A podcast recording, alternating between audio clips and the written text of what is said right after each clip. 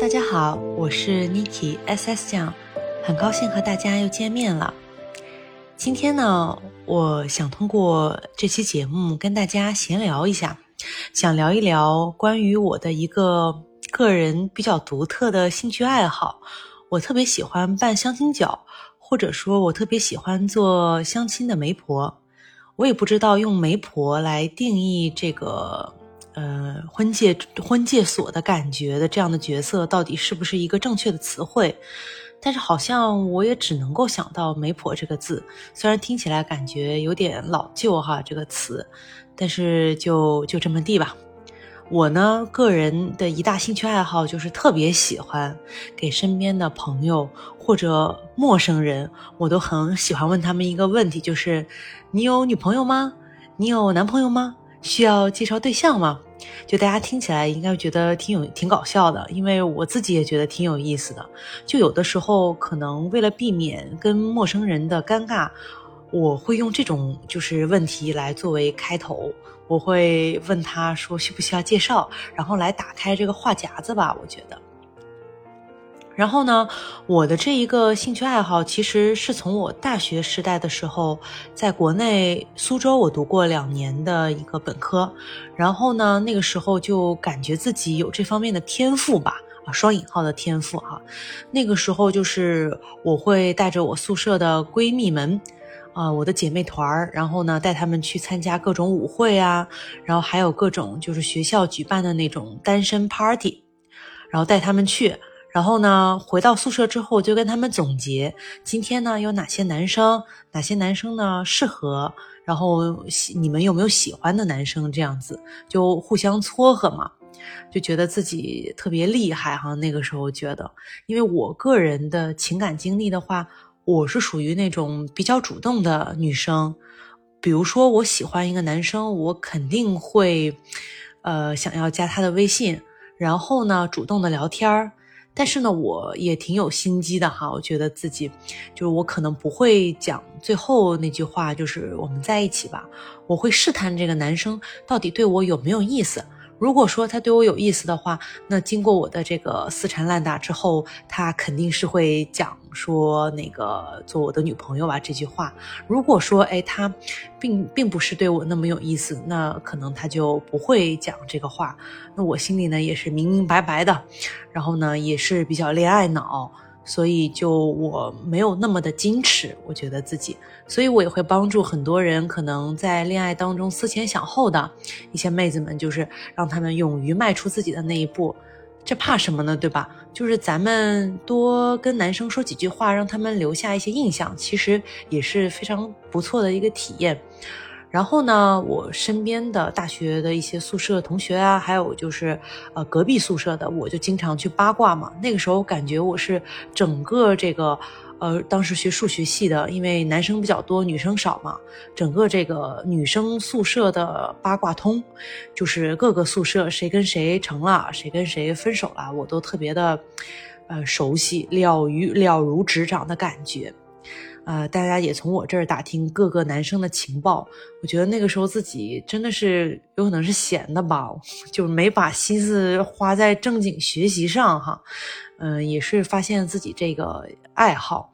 啊，当然了，很多大学同学他们有些已经呃分手了，呃各奔东西了。有些呢还真的是有有情人终成终成眷属嘛。那其实那个时时时期呢，其实已经过去了。嗯，到新西兰了以后呢，我就会发现一个普遍的一个社会现象，就是呃，女生单的单身的啊特别多，男生的话可能我不太了解，但是女生我就发现身边的女生呢，单身的其实真的蛮多的，不知道这是新西兰的一个普遍的社会现象，还是整个呃整个社会就是就是包括中国啦，还有就是新西兰这这样子的一个社会现象。嗯，尤其是像比如说快三十的一些妹子，就她们可能就不愁嫁了，或者就是有有人喜欢就谈一谈，没有人就算了，就是已经是这种抱着这种心态了。那像我特别要好的一个好朋友，在新西兰认识的，当时跟他呢是供应商关系，就我是他的客户。然后呢，后面就因为特别投缘嘛，然后我们两个人呢也是越走越近。然后他的话呢比我大六岁，然后他是属于呃福建妹子，特别的贤惠。就在我看来，我觉得就是大部分的妹子都比我优秀，因为她们特别会做家务，又会做饭，说话还温柔体贴，还给男生面子。然后学历又特别高，工作也特别好，就是各方面我觉得都我觉得都非常的优秀。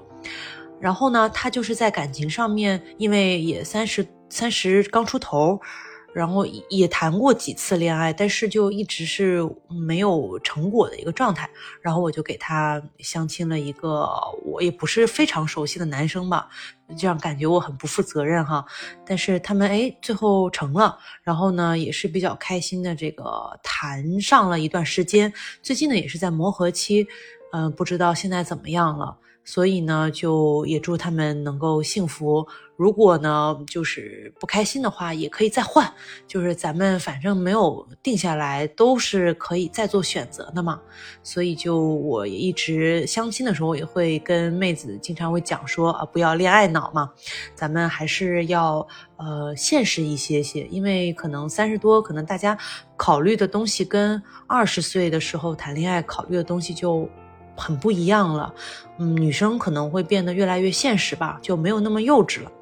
那其实，在这个现实的情况下来去谈婚论嫁是有难度的，所以的话，我也只能是作为一个。啊，让他们入门的这么一个媒婆选手了哈，我可能并不能作为一个恋爱专家，有些时候我讲的话也很情绪化，所以呢，为了不打扰我所撮合成的这些呃我的朋友们，我就基本上我是撮合完了之后我就消失了，我就不会就是成为比如说男生的女闺蜜或者女生的女闺蜜，老是给他们出主意这种，我觉得我不想充当这种角色，因为感情是两个人的事儿。呃，对，就是我的一个嗯心理历程吧。然后呢，我还给男生介绍过对象，那个男生特别有意思。那个男生的话呢是大很多岁，他是三十多，呃，三十五左右。然后呢，他是内蒙古的一个男生，是一个社会气特别浓的，因为以前可能在国内是做过警察嘛，然后来这边之后呢，又做房地产，可能就是比较社会气。但是我觉得他是一个特别有意思的男生。然后那个时候跟他聊，我又开始开启了这个话题哈，从陌生到这个熟悉，我又问他，我说你需不需要介绍女朋友？然后人家就两眼发亮，说需要。然后我呢，就是给他介绍了我真的是很好的几个朋友哈，包括刚刚第一个跟大家讲到的那个福建的女闺蜜，我也给她介绍了。然后呢，同一时间段呢，我在一周之内就给这个男生呢，每一天给他排嘛，就这个男生嗯付钱，然后吃饭，然后我呢就是当蹭饭的，然后我就去跟他们去吃饭。我同时基本上一周介绍了五个妹子，没有一个。这位大哥看上了，我就问他：“你这要求这么高啊？我这闺蜜们都是很厉害的呀，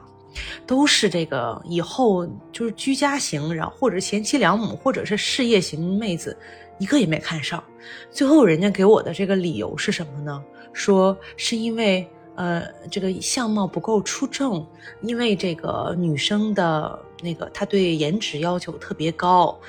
然后可能我这边妹子并没有达到他那个要求，但是我想说的是，他那个要求啊，其实上是网红的那种要求了。然后这不就不了了之了吗？这是我唯一一个人失败的，嗯，这个感觉说起来有点啊，有点凡尔赛哈。这个男生呢，后面过了两三个月吧，他中间也找了几个女朋友，但是时间都不是很长，也是真的是网红脸那种妹子。后面呢，他就真的是找了一个长得又漂亮，是一个舞蹈老师，气质也特别好，然后呢也特别符合他的要求。两个人呢一直到现在，然后也是关系非常的好。我也特别就是衷心祝愿他们能够一直走下去。所以这个是我的一些呃心路历程。我觉得在这个相亲角这方面呢，我还是有一些这个经历可以跟大家多多分享的，就是。呃，再讲一个吧，我觉得就是之前也有帮我的一个研究生的大学同学有介绍男朋友，那个时候呢，刚毕业的那个女生可能还是会有一点点纯真呐，然后对爱情是很向往的，她就想找一个可能，呃，当时我记得哈，就我也是有一闺蜜，可能她也会去收听我这一次的节目，我记得她当时她的要求就是男生必须要在。也不是必须，就是他的理想型呢是男生要高，然后呢要他的那个长相要 get 到女生的点，就是长相要良或者是优啊这样子的，而且高度是一定要高的。后来呢，就是我从我的朋友的朋友的朋友，也就是也认识到一个男生嘛，达到他的要求了，然后通过一个呃晚。一个晚上的一个游戏纸牌活动和真心话大冒险吧，然后撮合了一下。后面呢，两个人呢又私底下可能有聊天或者是这个呃出去玩什么的，然后两个人就在一起了。觉得挺有意思的，因为像不同的阶段的那个男女生在选择择偶标准的时候，其实是不一样的。有现实的，有希望浪漫的，有希望有爱情又有钱的，就是说。不一样的都有。所以我是觉得这个大千世界无奇不有，大家的这个择偶标准都是不一样的。所以呢，比如像现在单身在收听我节目的听众呢，你们也不要担心哈，这个世界上呢一定会有适合你的这个男生或者女生，可以陪伴你一直走下去。就算是不能陪你一生，也可以在中途再换一换，都是没有问题。咱现在是一个非常自由开放的这个恋爱阶段，所以呢，没有必要有太大的这个包袱。去谈一个恋爱不行的话，咱们就以一个比较呃豁达的心态去面对这个感情。有的时候可能呃我们大家以一个比较豁达的心态去面对爱情的时候，可能你就能够收获非常美好的爱情。或者是你的心态可以再调整调整，咱们就不用女生，比如说不用太矫情，男生的话也不要太大男子主义，咱们呢都奔向一个美好自由的时代了，对不对？我们的话对这个爱情的话也是需要互相尊重、互相理解的前提下，然后呢去寻找这个各自的美好的幸福生活。这个呢，就是我在我这一路上，自从大学一直到现在工作了这个，嗯，八八年左右的这么一个心路历程，呃，媒婆是吧？以后我觉得我除了做节目之外，我还可以去找一份工作，就是去中介是吧？当这个婚庆中介、婚介所，给大家介绍男女朋友。当然，我人脉太广了，所以我准备呢，最近呢再去整理整理我的人脉，然后呢给大家呢创造更好的这个相亲条件，对不对？让大家找到真的合适的男女生。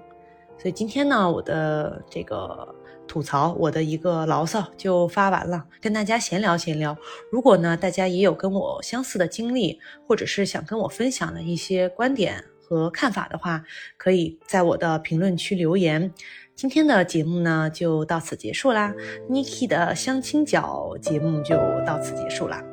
呃，希望大家呢多多支持我的节目。我们下期节目再见，嗯，拜拜。